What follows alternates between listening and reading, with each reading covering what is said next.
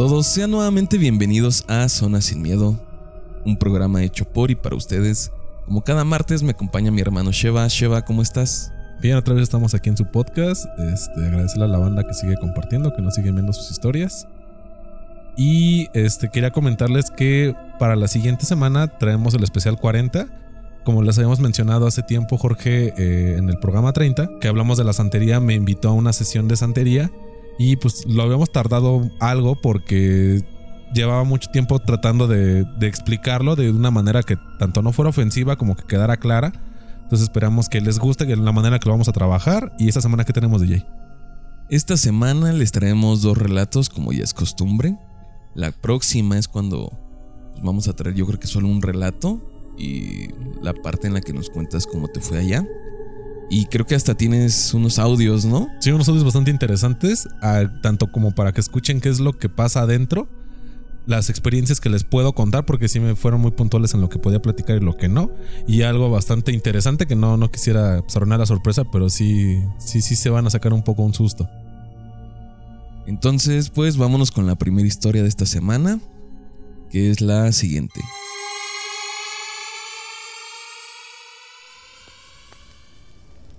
Para cursar mis estudios universitarios, tuve que mudarme a una provincia diferente a la mía, ya que allí estaba la universidad.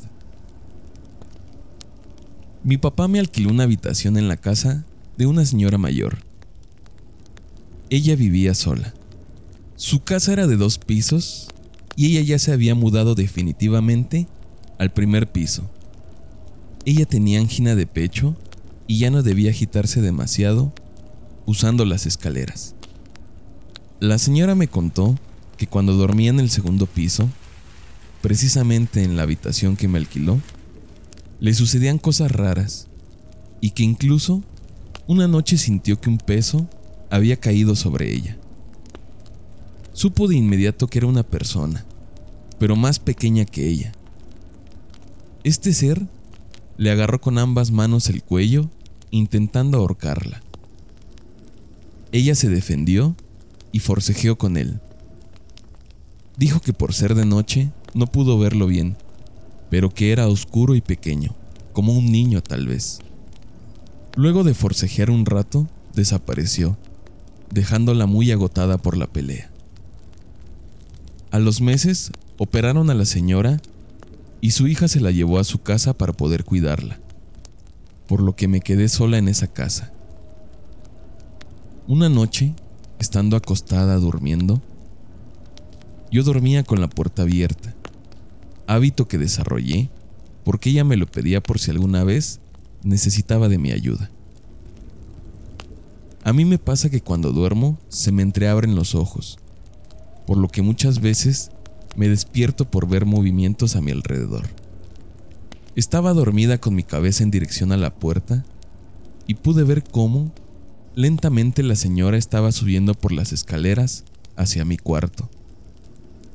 Yo me asusté porque sabía que ella no estaba en la casa desde hace días. Decidí quedarme tranquila y cerrar los ojos. Al cabo de unos segundos los abrí para llevarme el gran susto al ver su cara casi pegada a la mía, mirándome fijamente a los ojos con una expresión muy seria. Del miedo salté hacia atrás y en segundos ya no había nadie frente a mí. Bueno, de entrada agradecerle a la, a la chica que nos envió su, su experiencia. Pues es, es, interesante, ¿no, güey? Cómo ya el cuarto ya presenta como una anomalía. Ya está más predestinado a que, a que pasen cosas raras ahí. Y lo de la señora sí es bastante preocupante, ¿no? Creo que es la primera vez que yo escucho que un ente toma tanta violencia contra alguien al punto de, ser una pelea como tal con, esta criatura. Afortunadamente la señora pues no, o no nos explica más de que haya sufrido alguna secuela posterior a la, a la pelea. No explica si en ese lapso ya tiene lo del problema de, la respiración. Pero sí este, me llama mucho la atención el hecho de que uno pues no se hace en la tranquilidad de tu sueño y de repente te cae esta, pues este ser y no nada más es la presión o lo que nos han comentado en parálisis de sueño de que sientes que algo te oprime el pecho, sino sientes esta cosa que te está atacando directamente. Y, y no nada más es que te ataque, sino que peleas con ella. Y no, no sé, o sea, me, impresiona mucho esta, eh, esta primera parte del relato. Es que son pocos los relatos donde realmente el ente te ataca físicamente, ¿no? Creo que en la mayoría solo se meten con algunas cosas físicas, no sé, que avientan algunos objetos, mueven cosas, se hacen presentes de otras maneras. Creo que esto ya es algo como que muy fuerte el hecho de que tengas una batalla con estos entes. Yo creo que la chica nunca tuvo un altercado a tal grado como la señora, ¿no? Yo creo que lo más que le pasó a lo mejor es lo que nos relata que se le apareció la misma señora. Entonces esto nos habla de un ente que puede tomar formas. Tomó la forma de la señora y fue lo que, igual que con la señora, trató de asustarla.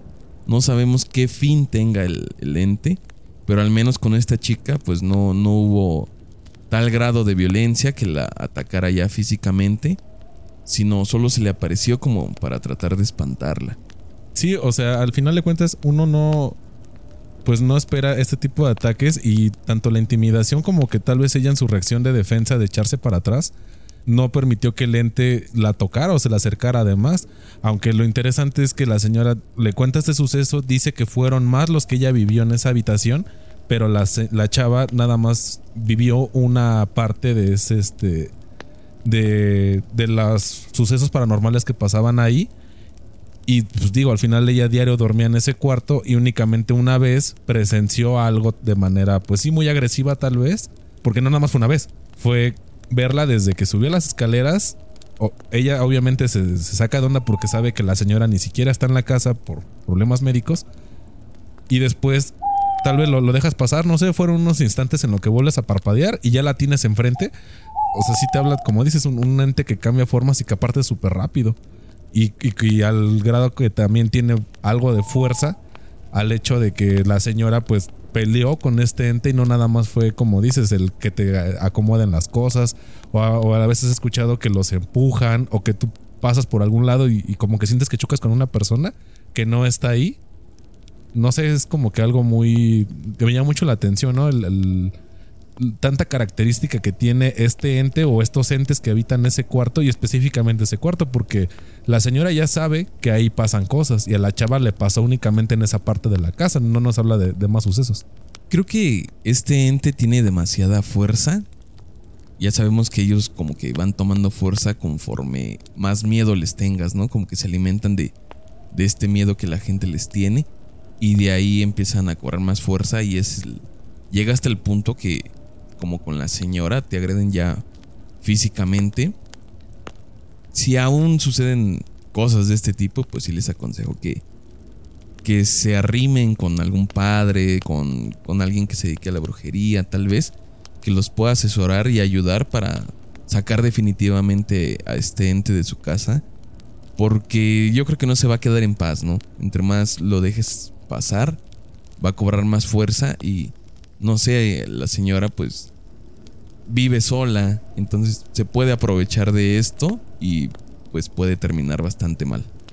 y bien lo dices, al final la señora, como menciona la chica, desarrolla el hábito de, dormir con la puerta entreabierta porque la señora en algún momento puede requerir la asistencia de alguien, de que se caiga, no sé, alguna situación, alguna emergencia.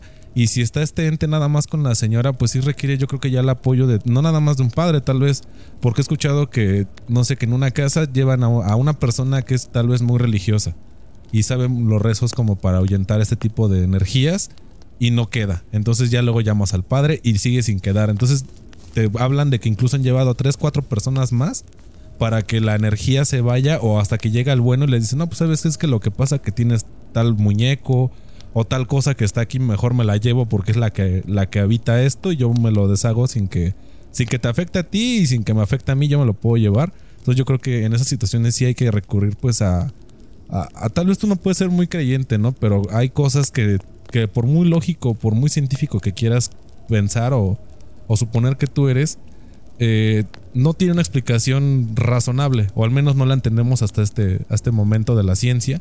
Entonces sí los invito a que si llegan a pasar por esto, pues con pena, como, como sea, pero acérquense a personas que pues sí están de cierta manera conectados con la espiritualidad de una manera más constante que lo que podemos ser todos nosotros.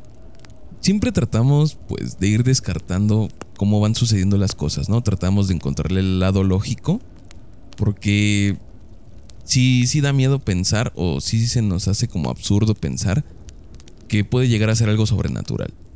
Este caso, pues yo creo que ya, ya no puedes encontrar ese lado lógico porque ya es una agresión física como tal, no es que la señora se ponga a inventar cosas.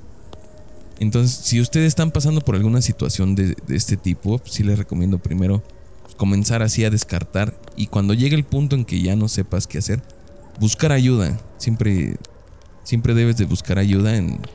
Yo me imagino que independientemente de la religión que, que tú profeses, que a la que sigas, puedes acudir a los símbolos de esta religión y que te ayuden. Sí, como bien lo dice DJ, pues siempre buscar ayuda con las personas, tal vez no sea lo que tú creas, pero pues como a mí siempre me han dicho, pues no es que tú creas, yo creo y quiero ayudarte de esa manera.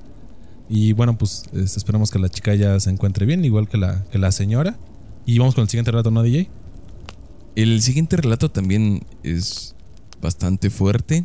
Este nos lo envía Iván Mesa Espíndola, a quien le enviamos un, saludo. Me dijo que también tenía algunos otros relatos que, que nos podría contar, dependiendo cómo, cómo le va este. Entonces, si les gusta, les vamos a pedir que compartan, que comenten para que Iván se, se anime y nos envíe los demás que tiene.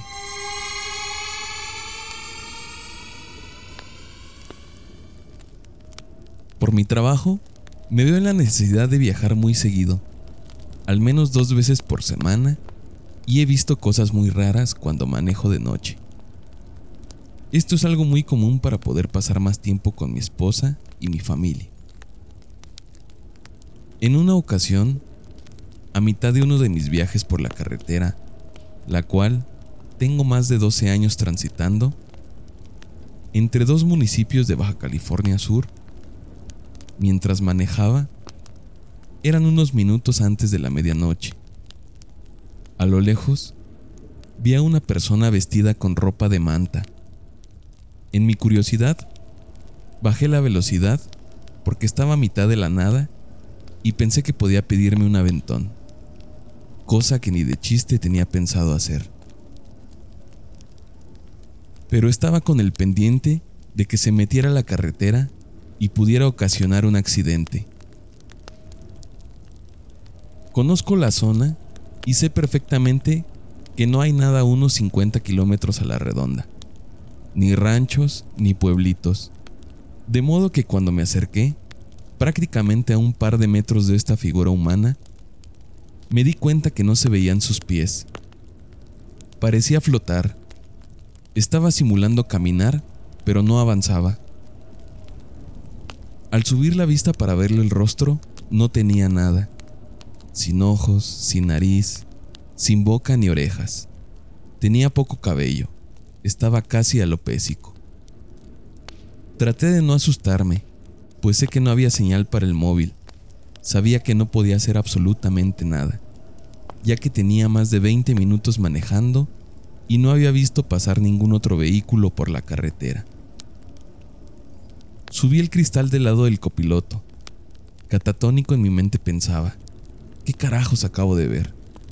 Pisé a fondo el acelerador durante los siguientes 30 kilómetros, mientras esa cosa se perdía de reojo por el retrovisor. A la fecha son pocos los que creen cuando lo cuento. Por eso mejor me lo guardo como algo para mí. Por más que trato de encontrarle sentido, la lógica no me da la tranquilidad para cruzar de nuevo ese tramo de la carretera por las noches. Y estos últimos años he tratado de viajar durante el día. De estas experiencias puedo narrar a detalle otras tantas que no solo me han sucedido en la carretera. Si alguien cree un poco en lo que digo, puedo contarlas con gusto. Saludos. Bueno, agradecerle a, nuestro escucha a Iván por la, historia tan interesante.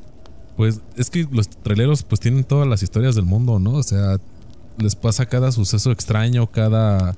Nos hemos hablado aquí incluso de como viajes en el tiempo o, cosas pues así de como que muy únicas. Y yo conozco algunos traileros en los que, pues sí te las confirman, o si no es con ellos, es con algún familiar o algún conocido directo. Que te dicen, sí, pues es que eso sí pasa, o en cierta zona ya se conoce que tienes que no pasar a una hora, o por ejemplo en las zonas de Veracruz que tienes que pasar con dulces como tributo a los duendes. No sé, son varias cosas bastante interesantes. Ahora con lo que él los menciona, pues sí, sí es escalofriante, ¿no? Porque tú ves a, este humanoide, lo ves andando pues con una ropa humilde, una ropa tradicional tal vez. Pero al momento de que tú lo alcanzas, pues ya te das cuenta que ni siquiera tiene facciones. O sea, que es, que es un, no sé, es un fantasma como todos tal vez lo imaginamos. La sábana blanca, ¿no? La de las películas. Pues es, es, algo así, solo que este sí tiene forma humana, pero no tiene ni cara ni tiene pies. O sea, sí, no sé, sí, te llama mucho la atención y más que vas a la mitad de, de absolutamente nada que tal vez sí rancherías hacia unos kilómetros hacia, hacia adentro, ¿no? Pero pues a, a esa oscuridad y con, con, los años que él menciona que lleva transitándola, pues tú ya, ya más o menos conoces la ruta, conoces el, el, camino y al punto de que pues sí te... No nada más te impacte, sino que tratas de huirlo, de huir de, de esta... de este ente y a lo que entiendo, a lo lejos él todavía lo seguía viendo, a pesar de, de, la distancia que recorría por el retrovisor, medio lo alcanzaba a ver hasta el punto en el que se pierde por completo. Sí, esto que dices es clave, ¿no? Que, que él lleva años transitando la misma carretera. Él tiene perfectamente ubicadas las distancias que hay entre pueblos, entre rancherías, como lo menciona, precisamente por su trabajo, ¿no? Creo que es parte de, de ser trailero el que ubiques dónde están los pueblos cercanos en caso de que tengas alguna avería, algún accidente, saber qué es lo más cercano para apoyarte. Y él nos dice que creo que son 50 kilómetros a la redonda en los que no hay nada. Y es donde precisamente ve a esta persona.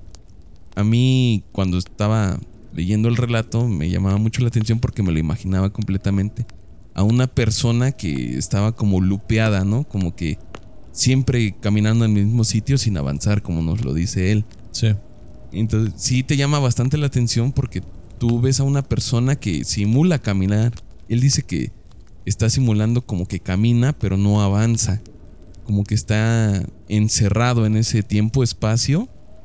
Y él lo quiere ver, quiere verle el rostro y no tiene nada. Sí.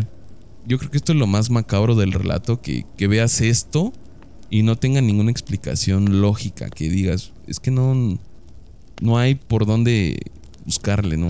A lo mejor si tenía facciones podías pensar que estabas viendo mal o algo, pero ya el hecho de que no tenga nada y lo veas ahí y todavía tú sigas avanzando y lo sigas viendo, es porque a lo mejor tal vez en medio de la nada él tenía como que igual ya hasta un resplandor, así como lo dices tú, como un típico fantasma que nos pintan en películas. Yo creo que así lo veía él y qué bueno que pues, no se lo ha vuelto a encontrar. Me imagino que le han sucedido más cosas como nos lo dice. Porque ya hemos platicado aquí también relatos de otros traileros. Y son personas que miran aparecidos, que miran a veces hasta ovnis. Tienen varios relatos. Entonces si ustedes conocen a alguien que, trabaje en la carretera o algo así, pregúntenle y van a ver que, que tiene muchas historias para contar. Sí, y también, bueno, referente a, a, lo que acabas de comentar, dos puntos. El primero, yo creo que más que atrapado en un tiempo-espacio es atrapado en un tiempo, ¿no? Porque el espacio, como él lo menciona, él sigue acelerando, se aparta de la zona y de cierta manera lo sigue viendo. O sea, no nada más fue en ese trayecto, en ese tramo, como él menciona, que está atorado o que tú dices que está lupeado, que no puede avanzar. Pero era el momento que él sí sigue avanzando lo sigue viendo. O sea, hasta el punto, no sé en qué kilómetro o en qué momento, tal vez él, tal vez el estrés, no sé, ya reaccionó y se dio cuenta que ya no estaba en su totalidad, pero como lo menciona en el relato, lo vio parcialmente hasta que el punto en el que desaparece.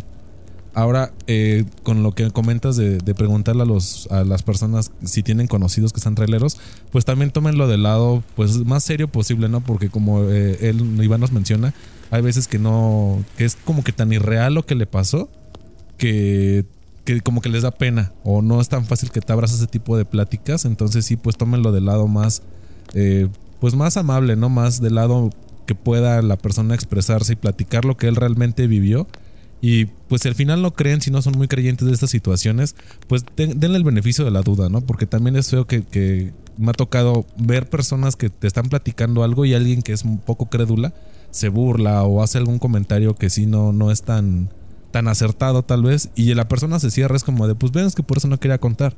Entonces sí los invito a que si van a hacer este ejercicio, que creo que todos conocemos a alguien que ha trabajado algún tiempo en... Incluso también taxistas, ¿no, DJ? Creo que también los taxistas tienen muy buenas historias referentes a este tipo de, temas o camioneros, bueno, microbuseros o personas que manejan combi, eh, que te cuentan historias pues de este tipo y son interesantes. La mayor parte de las personas que trabajan de noche, ¿no? Ya sea que sea un taxista, ya tuvimos, aparte de taxistas, también el relato del señor del trolebús. Hemos tenido varios relatos de gente que trabaja en la noche y les le han sucedido fenómenos de este tipo. Pero sí, como dices, siempre siempre darles el respeto que se merecen cuando te están platicando algo, porque muchas personas no se quieren abrir a hablar de estos temas por miedo a la burla, porque a veces son, son tan extraordinarias las cosas que tienen para contar que sí suena como irreal y empiezas a decirle que lo está inventando o que a lo mejor estaba borracho o cosas así. Tengan el respeto a las personas que, que siempre lleguen a hablarles de estos temas porque muchas de esas vivencias, si no es que todas, pues son reales. No, nadie va a inventar algo de esto solo por, por convivir. Y pues vamos a cerrar este programa. Les recordamos que ¿qué va a haber en el 40? Sí, pues el, siguiente programa vamos a traer una, una pequeña historia con respecto a, brujería, tal vez a santería. Todavía este, no decimos cuál vamos a, poner, pero también vamos a platicar pues mi experiencia en lo que fue con este evento que me invitaron por parte de, nuestro amigo Jorge. Agradecerle nuevamente la, la invitación y pues esperemos que les guste la manera en que lo vamos a manejar. Ya saben, si quieren más leyendas, si quieren escuchar más historias, lo mejor que pueden hacer es compartir. Compartan esto con más personas que sepan que les gustan todos estos temas, que les gusta todo el terror. Y les recordamos nuestras redes sociales. Estamos en Facebook como La Zona Sin Miedo. Ahí nos pueden enviar sus relatos, sus comentarios, sus dudas, sus sugerencias. Y también en el WhatsApp. El WhatsApp es el 55 40 59 14 14 Siempre los leemos, entonces envíenos sus relatos. Prepárense para el episodio número 40. Nos escuchamos el siguiente martes. Cuídense mucho. Bye.